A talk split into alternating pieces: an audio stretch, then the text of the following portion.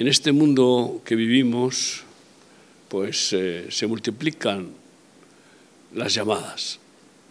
No solamente las llamadas eh, por los medios de comunicación y las llamadas de WhatsApp, de teléfono, no, las llamadas de los demonios que tientan cada vez más en la mente, produciendo pensamientos. Las llamadas que hacen los demonios a nuestros ojos para ver lo que no debemos. Las llamadas susurrándonos los oídos. Siempre ha sido así desde el principio de la humanidad. Cuando Adán y Eva estaban con Dios no había ninguna llamada más que la voz de Dios. Qué bendita situación. Pero Dios permitió que la serpiente entrara y empezaran las llamadas. Y la llamó TikTok, que ahora parece que suena mucho eso, de TikTok. Madre mía, vaya, vaya monstruo que está siendo el TikTok. La llamada de, de Satanás a Eva, ¿no? Y Eva escuchó ese llamado para ser como Dios. Y luego transmitió la llamada a Adán y él escuchó. Y las consecuencias fueron que ya no oyeron más la voz de Dios en la forma que la oían. Aunque Dios no les desamparó, pero fíjate las consecuencias, a partir de ahí tuvieron hijos y el mayor mató al pequeño. Así empezó la historia. ¿Por qué Caín mató a Abel? Porque tuvo un llamado satánico de hacerlo. Al punto son tan fuertes esas llamadas que algunos asesinos dicen, es que no pude evitarlo, había dentro de mí que me decía, mátalo, mátalo, mátalo. Igual que esa llamada que siempre se produce cuando te acercas y en un precipicio y miras, dice, la primera, lo primero que te viene es tírate. Digo, sea posible, y te echas para atrás. ¿Y eso de dónde viene? Si yo no me quiero tirar por ahí. El caso es que hay muchas clases de llamadas, pero solo el llamado de Dios es el buen llamado para todo, para nuestro cuerpo, alma y espíritu, para nuestra familia. Y Dios llama y llama y llama. Es perseverante. Dice, yo llamo a la puerta de tu corazón, así acaba el mensaje a la iglesia de la Odisea, que está infectada de los llamados del mamón y del mundo, de la soberbia. Y Jesús está fuera de esa iglesia, llama a la puerta. Llamo, si me abrieres. Y tú estás aquí, espero que por un llamado de Dios, porque he conocido en 43 años que la mayoría no han venido por un llamado de Dios. La mayoría han venido a remar porque les llamó la necesidad total ¿eh? de estar desesperados o le dijo su madre, ¿por qué no vas a remar? O le dijo un vecino o alguien le testificó y mira que allí te, te, vamos a cuidar y no te cuesta nada. Fueron llamados humanos buenos, pero, pero hasta que has oído el llamado de Dios. ¿Lo has oído ya? Algunos pues están oyendo el llamado del Ministerio Remar, de la Fundación Remar, de los remeros, de, ¿eh? pero no sirve mucho estar eh, con, con los oídos llenos de esos llamados, que no tienen eh, que tener ningún otro fundamento que acercarnos al llamado de Dios. Mateo 22, del 1 al 14. Respondiendo Jesús les volvió a hablar en parábolas diciendo, el reino de los cielos es semejante a un rey que hizo fiesta de bodas a su hijo y envió a sus siervos a llamar a los convidados a las bodas, mas estos no quisieron venir. Vengo de celebrar dos bodas de una nieta, hija del pastor de esta congregación, Marcos, Lidia, que ya conocéis, y de una sobrina, la hija del pastor de Estados Unidos, hermano de mi mujer, mi cuñado y quizá por eso me influye el, compartir esta palabra. ¿eh? unas bodas realmente especiales, eh, hermosas, eh, que fueron consecuencia del llamado de Dios al matrimonio, uno de los santos llamados. Claro que algunos reciben el llamado de formar pareja no por el, por el llamado divino del matrimonio, sino por tener sexo. He conocido personas que en remar pues se han cansado de estar viviendo en el cuartel como solteros y, ha dicho, y han dicho, el estatus en remar es mejor casado, que casar como sea, porque pues hoy así, pues tengo eh, otra, otro nivel, una habitación con baño para mí, no sé qué, ya sabéis, hay diferencias, claro, pero porque es distinta la necesidad. Y entonces buscan casarse y seducen a alguien y acaban consiguiéndolo. Mal casamiento como cualquier decisión que venga de un llamado de la carne, de los razonamientos, de las astucias o de los sentimentalismos o del atractivo sexual. Esa es una llamada muy fuerte. Y, eh, algunos pues dejan que esa llamada de la pasión sexual, se, se fijan en, una mujer o una mujer se fija en un hombre y, ahí quedan, quedan atrapados. Y ya pues tienen que, y se ponen incluso a orar para que Dios le dé la satisfacción carnal que, que busca, sin haber escuchado el llamado de Dios, que es el que importa para todo. Seguimos leyendo. Fue a llamar a los invitados a las bodas de su hijo, mas estos no quisieron venir. Volvió a enviar otros siervos diciendo, decid a los convidados, he aquí he preparado mi comida, mis toros y animales engordados han sido muertos, y todo está dispuesto, venid a las bodas. Mas ellos sin hacer caso se fueron, uno a su labranza y otro a sus negocios. Y otros tomando a los siervos los afrentaron y los mataron. Es tremendo cuántos que han recibido el llamado de Dios en nuestro ministerio, 180.000 por lo menos en España, drogadictos. Pues que han actuado, no, no, no, no de esta manera tan cruel muchos, pero algunos sí, incluso de esta manera cruel. Han recibido el llamado de ser familia de Dios, el llamado a la salvación, el llamado a la sanidad, a la liberación, etc. Son muchos llamados. Y, sin embargo, pues después de que han satisfecho el llamado de su carne de ponerse bien, hasta chin chin, ¿eh? ¿Eh? estoy hablando en términos físicos, porque algunos pues, pues hoy aprovechan para montarse el gimnasio y hacerse ¿Cachas? no sé que si es que están pensando en tener luego un trabajo de, de, guardas de discoteca o no sé qué, yo no lo sé, porque hay tantas posibilidades con ese, que no está mal hacer un poco de ejercicio, un poco, pero no acabar siendo ¿eh? un uh, adicto a la alterofilia o, a nada.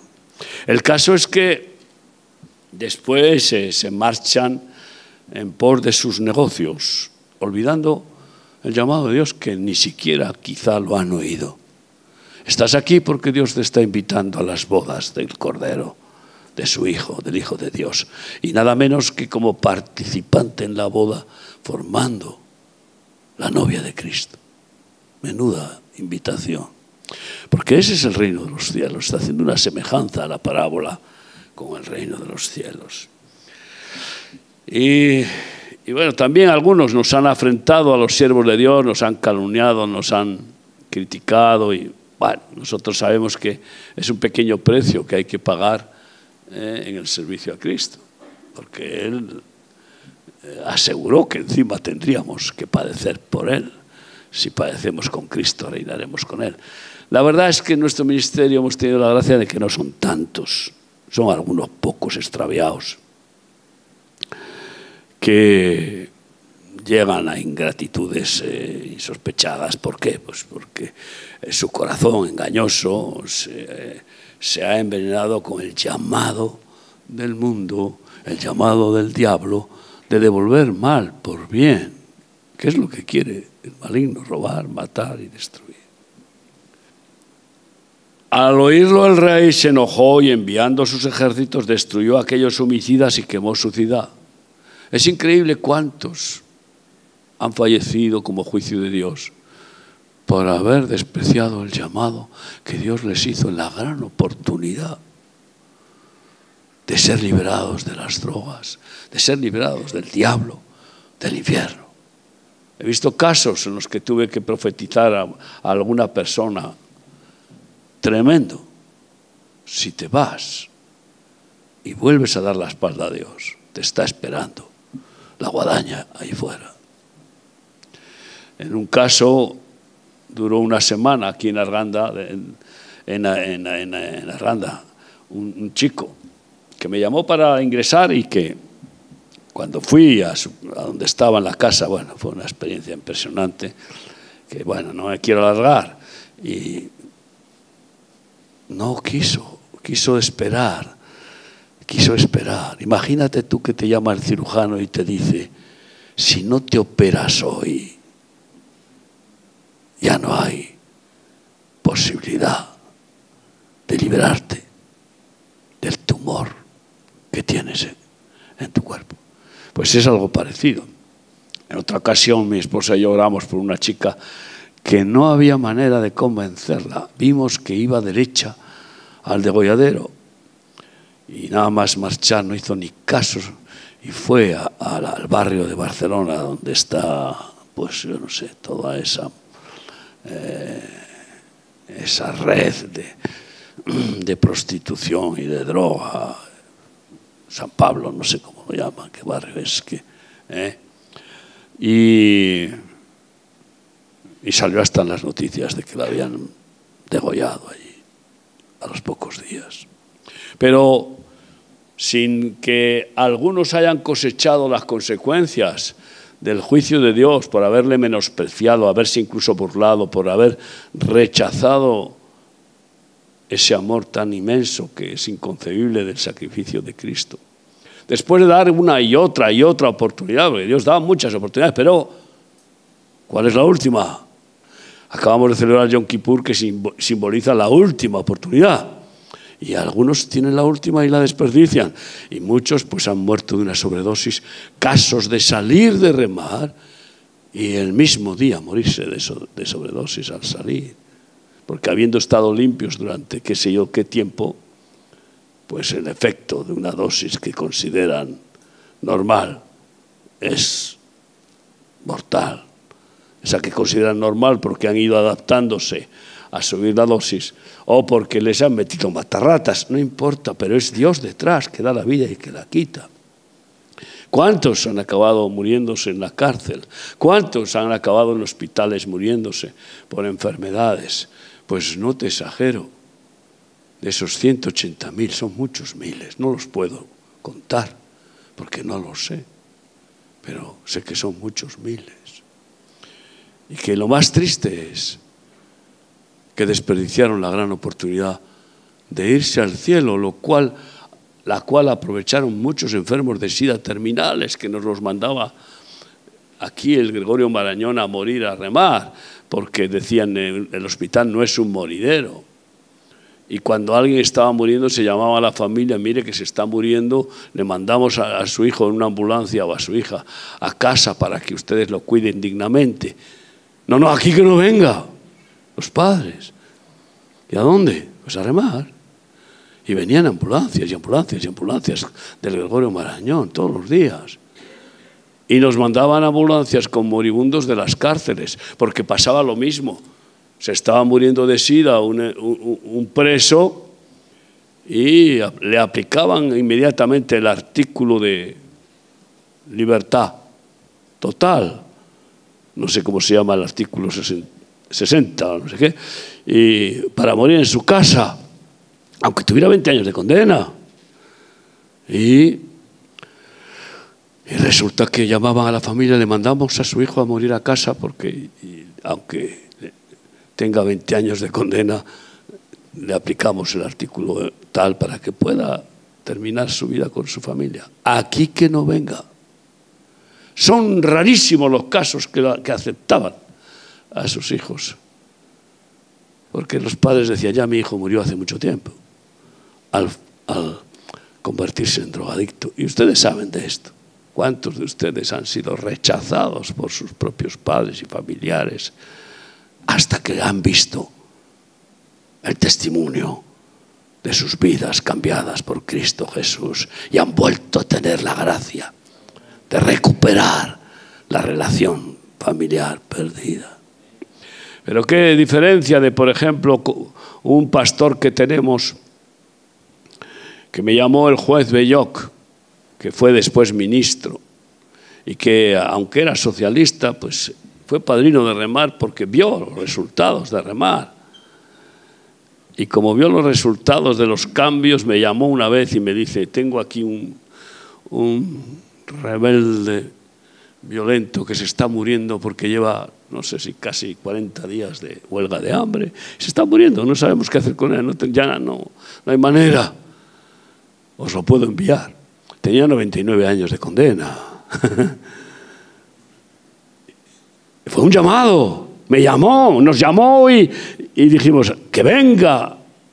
¿Cuántos llamados tenemos de esos todos los días en muchas partes del mundo en donde estamos? Lo trajeron en una ambulancia como, como un piel y huesos, un esqueleto. Lo cuidamos, Ahora, tardó dos años en escuchar la voz de Dios. Dos años, duro, duro, duro, endurecido. Y no se me puede olvidar que en un culto allá en el Getsemaní, en, el primer local de culto de nuestro ministerio, una discoteca que se había incendiado, que alquilamos en Vitoria, que en medio de una alabanza con una canción de misión, el Espíritu Santo le derritió la piedra del corazón y quedó como un niño y empezó a llorar y a llorar.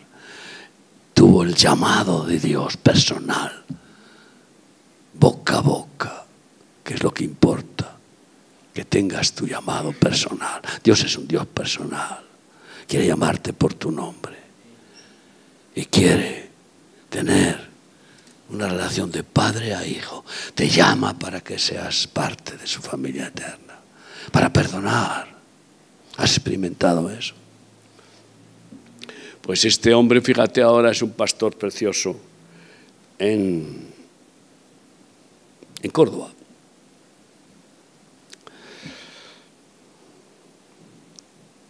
Y así Dios ha, ha dado la bendición al que le escucha y le responde cuando Dios llama y dice, heme aquí, Señor. Es triste que muchos religiosos llevan toda su vida yendo a cultos o a misas y nunca han escuchado el llamado personal de Dios. Millones, millones. Simplemente escuchan el llamado del cura o el llamado del sacristán o qué sé yo qué llamado. O llamado de la tradición, del rito, pero no el llamado personal de Dios. Fíjate que llevaron al joven Samuel. La madre cuando lo destetó cumplió la promesa de que era estéril, si Dios le daba un hijo lo consagraría a Dios. Y lo cumplió. Y estaba Samuel ya, no sé, con unos 12 o 13 años, sirviendo al sumo sacerdote, Elí. ¿Y qué, hacía? Elí le, mandaba, le llamaba, le mandaba cestas lo otro y él era el moraguillo allí. Y hacía fielmente todo lo que le mandaba el llamado de Elí.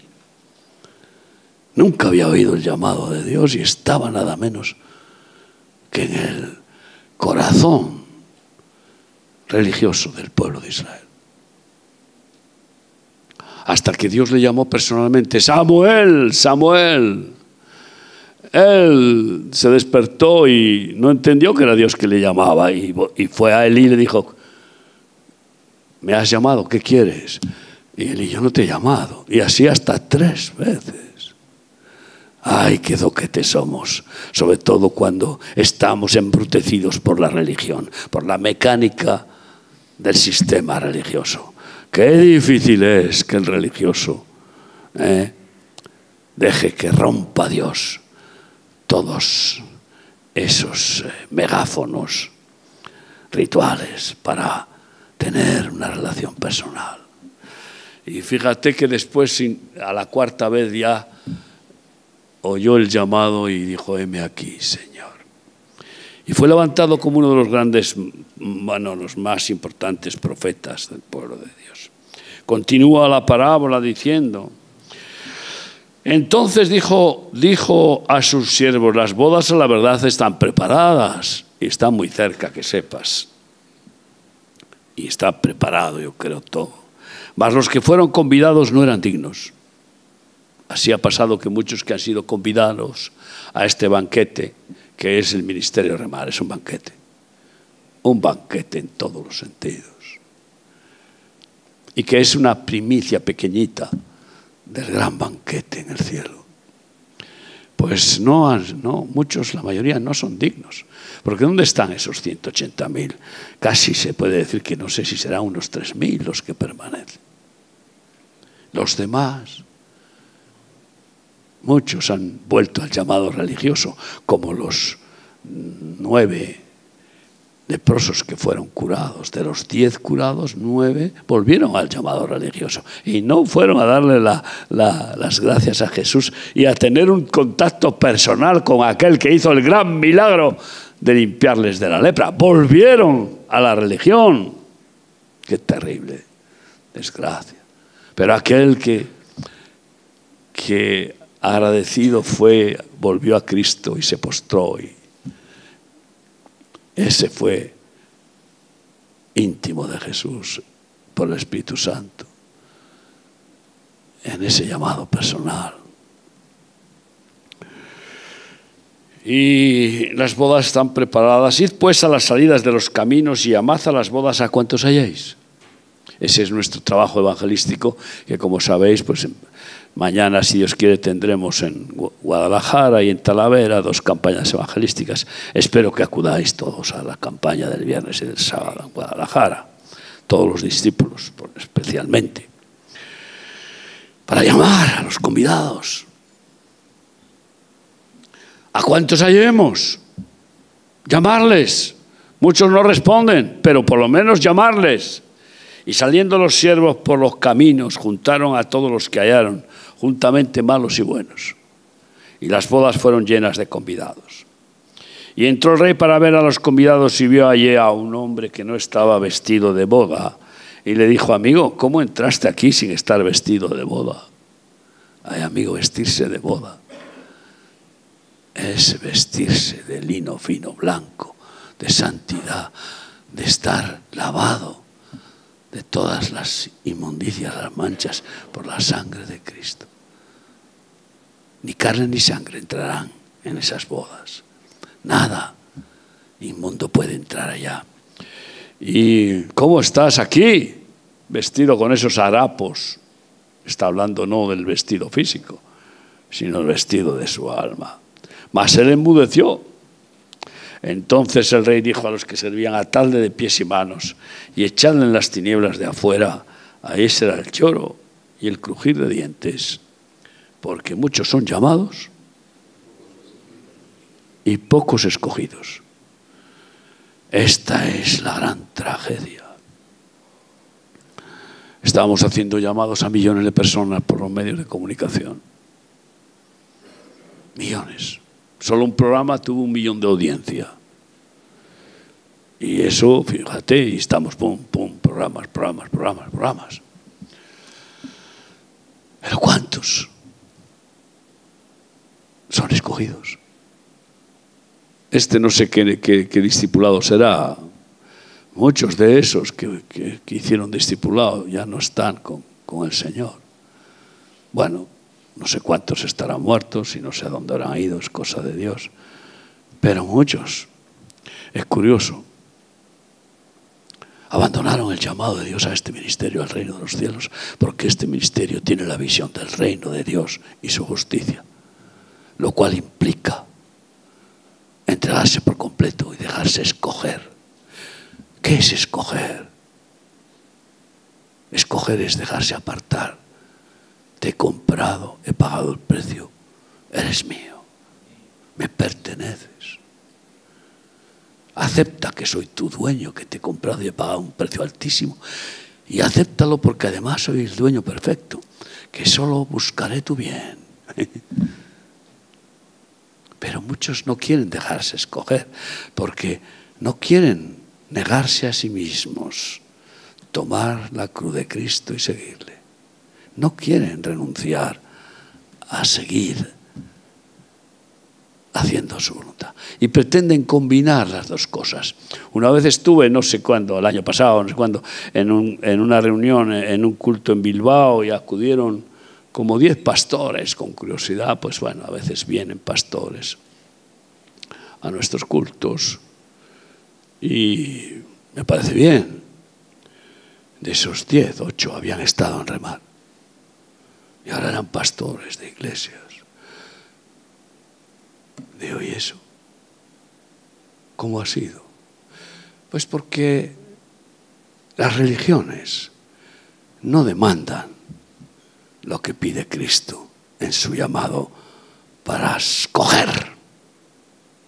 Las religiones, si acaso demandan diezmos y ofrenditas, si acaso, y culto, y culto, y culto, pero no demandan el corazón entero, como Jesucristo pide, que no pide ni diezmos ni ofrendas, pero pide nada menos que todo nuestro corazón. Porque la Biblia se resume en amarás al Señor tu Dios con todo tu corazón, toda tu alma, toda tu mente y con todas tus fuerzas. No las del culto dominical, que es lo cómodo de los religiosos. Hacen su cultito y luego aleluya, aleluya. Ya sabéis lo que sigue después. ¿Qué sigue? Aleluya, aleluya. Cada uno con la suya. Ya está. Viva la Pepa. Qué bonito, qué bonito. Bendiciones de Dios. Y luego lo que me apetece, sin pasarme, eh, procurando ser un buen educado, un educado cristiano. Como el joven rico, era un educado, vamos, casi perfecto de la ortodoxia judía. Cuando Jesús le dice que, dice los mandamientos, ya, eso ya lo cumplo yo desde mi juventud. ¡Ay!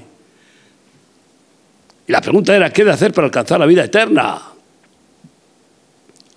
Y Jesús le dice, una cosa te falta para ser perfecto. Jesús no quiere una chapuza, nos llama para ser perfectos.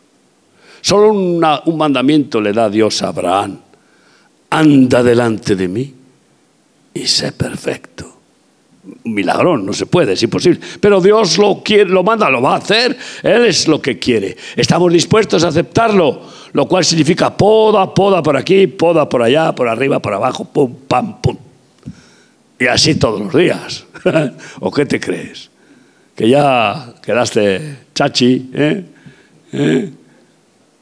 No, pero hay que estar dispuesto y no resistirle. Y qué bendición que te poda la hojarasca, el heno, la paja, eh, la, tontería, la, vanidad. Qué bonito. Como cuando hay la poda de un árbol que tiene las ramas secas, podridas, lo que sea. Así es. El ser escogido de Dios es para eso. Amigo, llamado o escogido. Porque me entristece cada discipulado ver lo que pasa con algunos que tuvieron el llamado y vinieron. Pero después, ante el precio de ser discípulo de Cristo, no están dispuestos a dejarse escoger y renunciar al protagonismo del ego, renunciar a los apetitos, deseos, que se pueden ir blanqueando religiosamente, que se pueden ir manejando para que no se consideren carnalidades graves, sino sentimientos necesarios. La Biblia está llena de llamados y desde Adán cuando peca Adán y Eva se esconden, se ven desnudos y se les da vergüenza por primera vez y agarran hojas de higuera que simbolizan la religión y se tapan con esas hojas de higuera. Así muchos van al culto, a las religiones, para tapar sus vergüenzas, que no lo consiguen, pero por lo menos se van, van parcheando con la religión. Cuando Dios lo ve todo. Y ahí escondidos en el huerto, Dios les llama, Adán, ¿dónde estás tú? Vaya llamado. Y claro, me escondí porque tuve miedo, pero si nunca había tenido miedo de nada. Si es que cuando eres escogido de Dios y te entregas a su voluntad, una de las cosas más repugnantes que te quita es el miedo. Ni miedo a nada ni a nadie, ni a morir. Es más, hasta a veces te apetecería morir para ir con Él en lugar de ese instinto de agarrarte a la carne, pensando que lo más importante es saber si vivo 200 años en este mundo, como pretenden los científicos de ahora. Ridículos, soberbios. Qué hermoso ser libre del miedo. No había tenido ningún miedo en la presencia de Dios. Lo primero que viene es la culpa y el miedo. Y Dios le llama. Y ahí pues se enfrenta y lo echan, los echa del paraíso. ¿no? Vemos un montón de llamados en la Biblia. Dios dijo a Noé, he decidido el fin de todo ser viviente. Hazte un arca de madera. Le hace un llamado para hacer un arca de madera. Cien años estuvo obedeciendo el llamado. Y solo se salvaron en toda la humanidad ocho personas. Todos los demás fueron ahogados por el diluvio. Pocos son los escogidos. Muy importante que tengamos temor de Dios para no confundir el llamado con ser escogido. Es diferente. Llamado es lo primero. ¿A qué nos llama? A que aceptemos ser escogidos. A eso nos llama.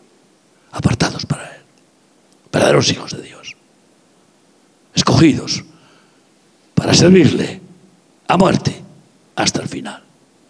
Ese es el llamado, para eso nos llama. Y bueno, pues vemos que llama a Abraham y dice, sal de tu casa y de tu parentela y, y ve eh, donde yo te diga. Y no le dijo dónde y obedeció y dejó todo su negocio, sus ídolos, fabricaba ídolos que debía ser.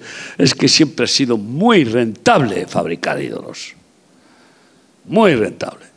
Los eh, super capos de las religiones fabrican ídolos, su propio ser, su propia imagen se presentan como los super ungidos.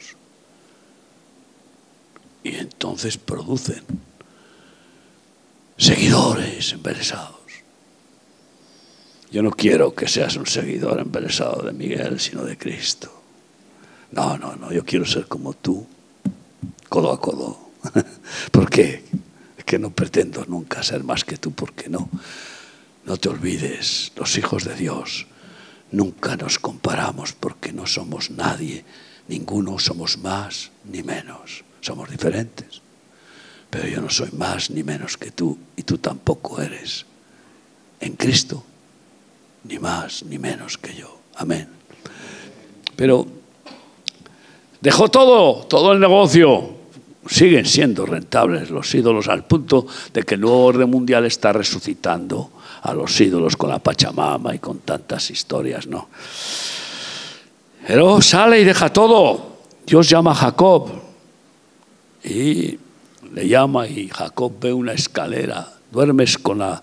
Se pone de almohada una roca, vaya, vaya almohada más blanda. Claro, cuando no tienes otra cosa, pues para poder eh, liberar, la, liberar la distancia eh, entre el suelo y el cuello, para no, no dormir con la cabeza sin el cuello. Sobre todo los que duermen de costado, que es la mejor manera de dormir, de costado. Muchos duermen boca arriba y, y se ahogan.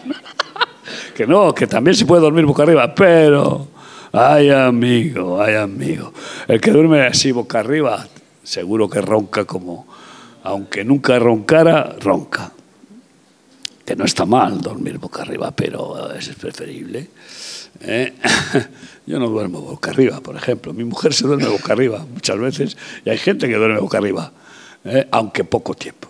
Enseguida, es curioso, se despiertan a sí mismos roncando. que claro, suena tan fuerte que se oyen. en fin, hermanitos, qué poca cosa somos, ¿verdad? Como para presumir. Ay, Dios mío, roncar roncamos todos y sobre todo con los años. Y Dios le llama y entonces durmiendo sobre la roca que simboliza bien claramente la mejor manera de dormir es sobre la roca eterna que es Cristo Jesús, como un pollito en sus brazos, como un bebé. Y tienen una visión y ven una escalera de caracol y ángeles que suben y bajan y Dios les llama. Está haciendo un llamado al cielo a Jacob. Luego ya pelea con él en Peniel y ya le llama y le cambia el nombre. Ya le llama después por otro nombre, Israel, príncipe del pueblo de Dios. Le da el apellido de uno de los nombres de Jesucristo, se lo da. Porque solo Jesucristo puede ser considerado príncipe del pueblo de Israel.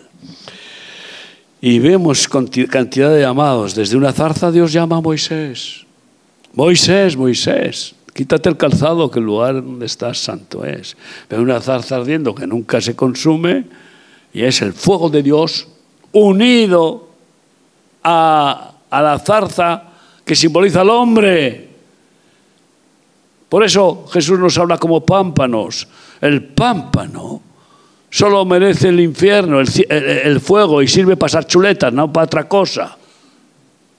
Pero el Señor nos da la gracia de considerar los pámpanos que injertados en su costado, la vid verdadera, produce el Espíritu Santo frutos divinos y no queda como un palo seco. Es el milagro de, de, de la vara, la vara que floreció de Aarón con hojas flores y fruto y que se metió en el arca del testimonio como el gran milagro junto a las tablas de Moisés y el maná. Y es, simboliza al hombre redimido, rescatado y ungido, unido a Dios, que ha aceptado el, el dejarse escoger. Porque Dios no te va a agarrar del cuello y te va a decir, o me sirves o te estrangulo. no, no. A mí a veces me entrarían ganas de hacer algo así, con algunos cabezones, pero, pero claro, no, no, no es pura, a veces es puro. Ah, porque digo, pero, pero ¿cómo puede ser? Es que no entiendes que es lo más maravilloso. Servir a Cristo es lo más maravilloso. ¿Por qué te resistes? Pero en fin, y bueno, pues sabemos que Dios sigue llamando y llamando y llama a Pablo, que iba un asesino, eh, rabino, ortodoxo, fanático, eh, fariseo de fariseos, creyendo que obedecía a Dios, iba, iba matando y metiendo en la cárcel a sus compatriotas judíos por haber aceptado a Jesucristo como Mesías. Vaya. Y entonces le pega un llamado que lo fulmina. Cuando va camino de Damasco, montado en una cabalgadura que no dice cuál es, un caballo, una burra, probablemente una burra. Y te digo porque los burros aguantan más el calor, el frío, y, bon, y perseveran. El caballo, eh, si te descuidas, te deja tirado a mitad de camino. O sea, no es la cabalgadura que, que le agrada a Dios.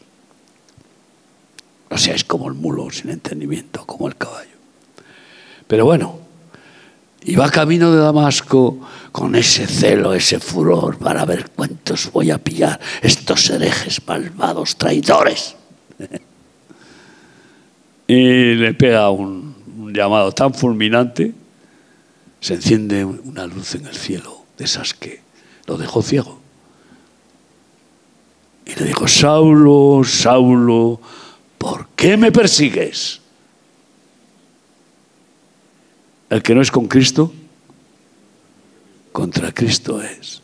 ¿Quién eres tú, Señor? Tú eres el que yo soy el que tú persigues. Solo le hizo después dos preguntas a Saulo y ya se acabó.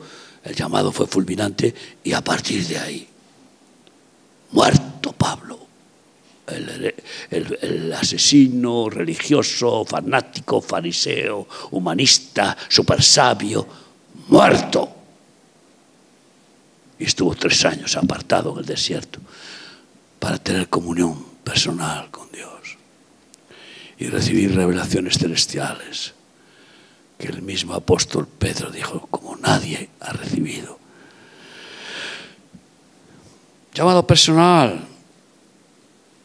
Y desde niños hemos oído llamados de Dios. Pasa que nos han metido tantos llamados diabólicos, eh, familiares, escolares, no sé qué, no sé cuál, y luego nuestro corazón que ha empezado a brujulear y se acabó. Se olvidó, se olvidaron esos llamados. Y por eso estás aquí hoy y estás en este discipulado, espero, que por un llamado de Cristo. Jesús comenzó su ministerio después de ayunar 40 días y 40 noches y librar batallas con Satanás. Personalmente, Satanás le tentó y le tentó en todas las tentaciones que podamos experimentar nosotros. Y especifica algunas que son las más fuertes, como todo esto que tengo en el mundo es mío, si me adoras te lo daré. Y eso es lo que hacen muchos, quieren pues ser enriquecidos, quieren triunfar. ¿Cuántos músicos han caído en esa trampa? Ahí está Bob Dylan, que es un judío impresionante con unos dones musicales, que declaró, he vendido mi alma al diablo y ahora no sé cómo recuperarla. Y ha intentado hacerse pues católico, hacerse protestante, y luego ortodoxo judío, y yo qué sé lo que habrá intentado. No sé si lo habrá conseguido ya, porque la misericordia de Dios es infinita. Pero por conseguir fama, y la consiguió, y para qué vamos a hablar de sus príncipes satánicos, ¿no? Sus majestades satánicas, los Rolling y tantos y tantos. Pero tú sabes cuántos políticos ahora han entrado en el satanismo porque funciona, porque Satanás tiene dominios y los entrega, aunque luego no tiene compasión no tiene compasión y los machaca tremendamente.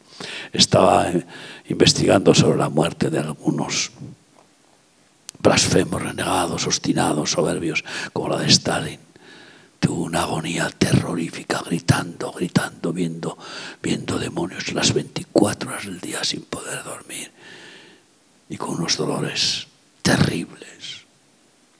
Pero ese, cuando se estaba muriendo su madre, la agarró de la mano y le dijo, mantente firme, mantente firme, como diciendo, no clames a Dios, mantente firme. Y la madre le dijo, me has robado todo lo principal de mi vida y me has robado toda esperanza. Y murió.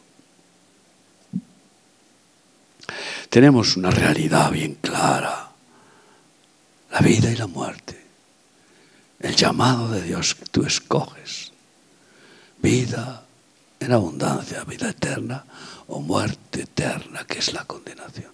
Y es sencillo, no hay más que dos opciones, solo dos caminos, el camino ancho de la condenación. Y Jesús empezó su ministerio venciendo a Satanás y después de predicar su primera predicación en la sinagoga de Nazaret, muy preciosa sinagoga que hay que bajar abajo porque mantiene el piso original que siempre está muy abajo de lo que es el, piso de hoy porque se fue construyendo encima de, lo que era el, el piso de la época y la primera predicación eh, pues es maravillosa, ¿no? A mí me gusta hacerla en campañas evangelísticas. El Espíritu del Señor está sobre mí, por cuanto me ha ungido para dar buenas nuevas a los pobres. Me ha enviado a libertar a los cautivos, dar vista a los ciegos. Conocéis el texto. En una palabra, hacer el llamado a los oprimidos para ser libres, etc.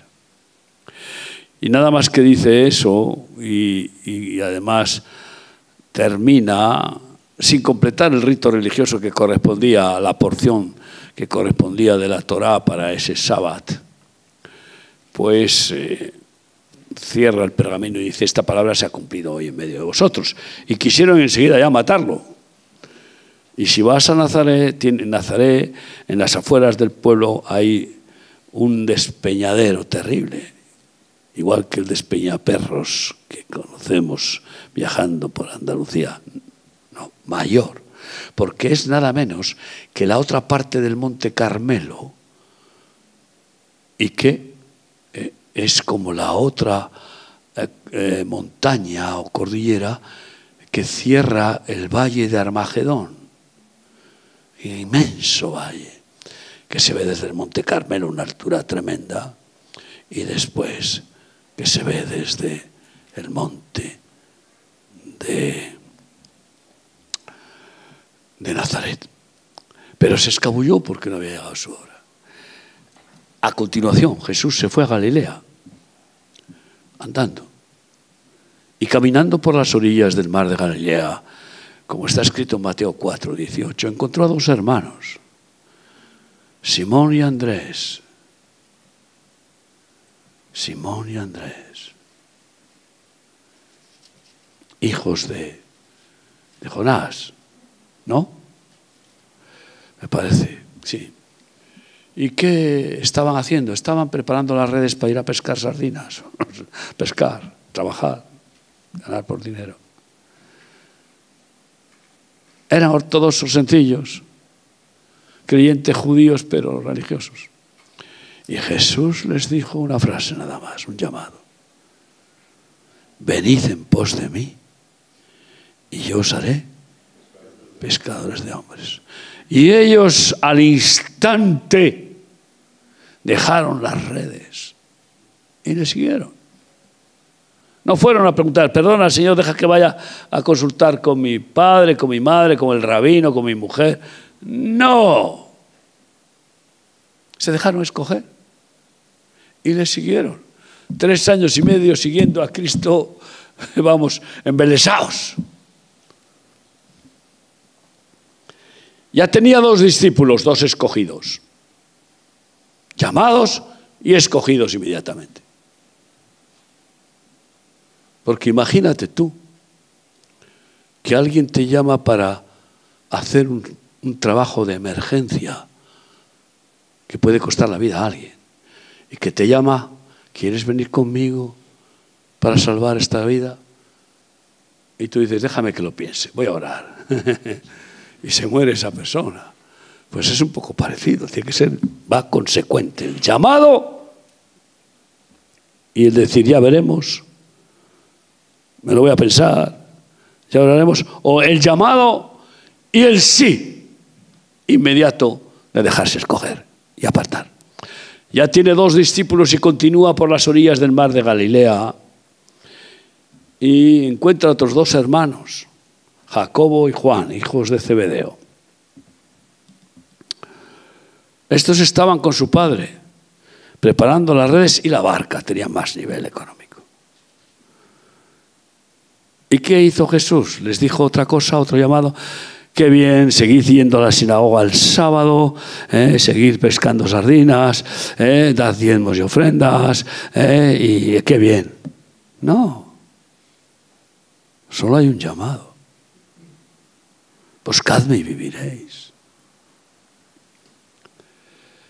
Y les dijo lo mismo, venid en pos de mí y yo os haré pescadores de hombres. No llamó a Zebedeo, solo llamó a Jacobo y Juan, sus hijos. ¿Por qué no le llamó? No todos son llamados, muchos son llamados, no todos. Algunos de nuestros familiares, quizá que ya no existen, yo puedo mencionar algunos, yo no recuerdo, antes de que murieran, que hubieran tenido ni el más mínimo llamado de Dios. Es triste. No es de todos el llamado. muchos llama, pero no a todos. ¿Por qué no llamó a Cebedeo? Porque Cebedeo, pues aposentado y, viejo y tal, el Señor me, conoció rápido y lo que pensaba, sus pensamientos. Yo irme con este loco, ah, solo me faltaba eso a mis años, ya irme con este loco, con lo bien que estoy yo en mi hamaca, eh, pescadito fresco y, eh, y vino de Rioja, por decir algo. Me voy a ir con este loco, porque esta es la realidad, lo que está diciendo. Y no le llamó, pero los dos hijos, al instante, dejaron las redes, la barca y a su padre y le siguieron. Se dejaron escoger al instante. Pues este es el, discipulado, primero llamados e inmediatamente decidir si nos dejamos escoger, porque no podemos decirle a Dios, bueno, ya lo veré, como hay algunos que, van a los cultos y reciben el llamado y, ahí se quedan agazapados y otro llamado y otro llamado. Siempre recuerdo la, anécdota de que un hombre dijo, Dios me llama, me llama, me llama para servirle, pero bueno, queda poco para jubilarme, nada más que me jubile, le voy a servir. El día que se jubiló, se murió. ¿Tú qué te crees?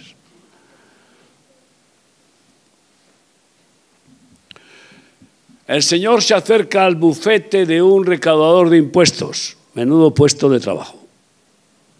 ¿Eh? Ya sabes, lo que no se cobra directamente por aquí, pues por aquí. El recaudador de impuestos tiene una mina ¿eh? y que se llamaba Mateo, Leví. Imagínate tú un superabogado. Ah, hace unos días en la boda vino un hermano precioso que tocó el violín, es un violinista especial, judío, mesiánico, judío, hermano, Cristo. Fue algo maravilloso. Su hijo está considerado como el mejor violinista de España y va a tener ahora un concierto en el Palacio Real. Y, bueno, y él es eh, un violinista consagrado, pero además en el espíritu. Y me contó cómo se convirtió con un abogado. Y cómo ese abogado le habló diciendo, he conocido un loco hace 25 años. He conocido un loco que me, que me, que me pone los pelos de punta que, que no puedo soportarlo porque, porque lo que él ha decidido hacer, eso ya para mí me, me suena a, pasarse de la raya. Yo no, yo no puedo, yo no puedo darlo todo, darlo todo, etc. Y entonces yo le dije, mira, ese hombre vino a una conferencia que yo di en Marbella a empresarios, políticos, etcétera, que solemos dar en muchos restaurantes y hoteles de muchos países, que está siendo en Guatemala, en Ecuador, y eh, Guatemala, Ecuador y, Bolivia, tres países donde es una bomba. Van personajes importantes. En el último de Bolivia estaba en mi mesa sentado el ministro de Economía, que ahora es el presidente de Bolivia. Van porque, claro, les llama grandemente la atención la santa locura de remar. ¿Y cómo puede ser? ¿Y cómo puede ser? Pero estos locos, ¿y cómo puede ser? No lo entienden, no lo entienden. Es que no se puede entender. Se puede disfrutar porque es algo milagroso que no se trata de razonar, sino de experimentar con la gloria de Dios, de vivir en sus milagros. Y, yo le dije, mira, pues ese es un abogado famoso, importante de Marbella. Y vino a la cena que dimos en el hotel. Y quedó tan impactado que me llamó a su despacho y me dio un millón de pesetas para la obra. Hace 25 años era mucho dinero, un millón de pesetas. Y resulta que, mira por dónde, ¿no? Ese que no podía dejarlo todo, dejarlo todo, la barca, la red, los peces, a tu padre, a tu madre, Porque el que ama más padre, madre, esposa, hijos que a mí, no es digno de mí. Ese que no pudo, me dio un millón de pesetas en aquel tiempo. Y sin embargo, le testificó a este judío violinista y se convirtió. Ahora, esto es curioso. ¿Cuántos que no han querido dar la talla de, ser, de, aceptar el plan de Jesús de hacernos perfectos? No chapuza, no perfectos, no de golpe, bien, bien, eh, discipulado, bien. Pues cuántos, sin embargo, Dios los usa para que se conviertan otras personas. Me maravilla, ¿no? Pues vino a ese buffet, como me hubiera gustado, y lo digo por eso, lo cuento, que este abogado impresionante, un hombre con una inteligencia 160, nivel máximo, hubiera respondido al llamado de Jesús, que es el llamado más breve de toda la Biblia, una palabra, Mateo 9:9. Jesús le dice a ese recaudador de impuestos, sígueme, nada más, sígueme. Dejó su bufete, lo dejó todo, y mandado. ¿A quién iré? ¿A quién seguiré? ¿Hay alguien que pueda dirigir nuestra vida mejor que Él? Confía en Él y Él hará. Amén.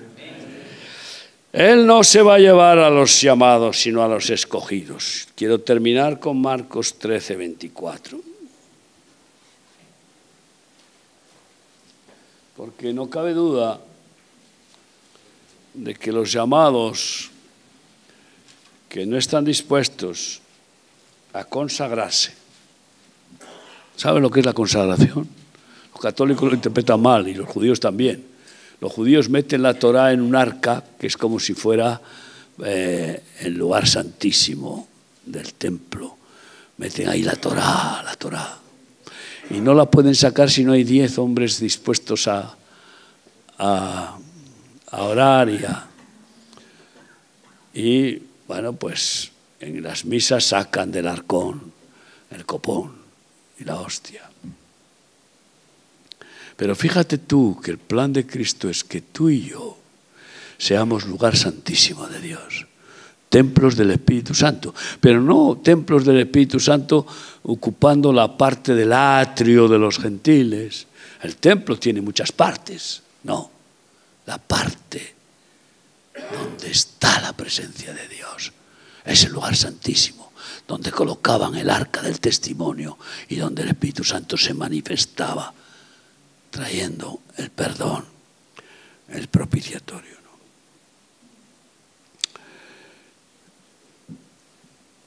Dice así Mateo 13, 24.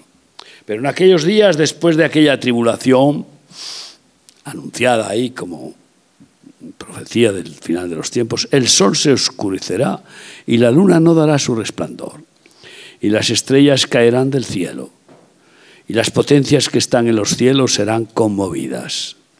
Entonces verán al Hijo del Hombre que vendrán las nubes con gran poder y gloria. Y entonces enviará a sus ángeles y juntará a... ¿Cómo? ¿A quién juntará? A los creyentes, a los llamados a sus escogidos. De los cuatro vientos, desde el extremo de la tierra hasta el extremo del cielo. Yo quiero ser juntado como escogido de Dios si es que llego a ese tiempo. Y si no, y me llama Dios a su presencia antes, pues que la muerte no venga por mí. Porque el que guarda mi palabra nunca verá muerte. El ángel de la muerte no vendrá por los escogidos de Dios, aun cuando se nos pare el cuerpo. Dios llama al alma y vienen los ángeles y la toman como la parábola del rico y Lázaro. La toman como tomó la de Lázaro y la llevan arriba, a la presencia del Señor. Escogidos.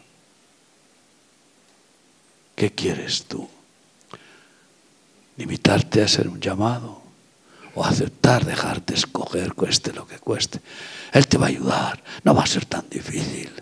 No va a ser tan difícil. Porque encima lo que implica dejarse escoger no es más que ser liberado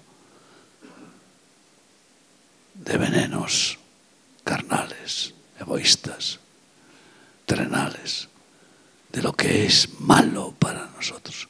Nunca nos va a quitar nada bueno, nunca. No, Él quiere nuestro bien. Y encima, pues, qué hermoso poder vivir en su presencia, que vale más eso un día que mil años fuera. Cierra tus ojos y piensa, ¿quieres ser escogido? ¿O vas a estar escuchando que Dios te llama y te llama una y otra vez? Y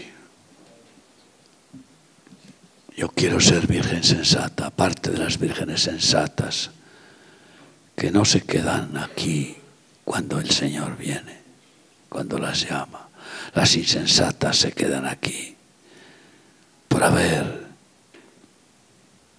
rechazado el vivir llenas de aceite, de fe y amor, el vivir en la voluntad de Dios. Qué gozo es hacer la voluntad de Dios. Y encima, mi yugo es fácil ligera mi carga.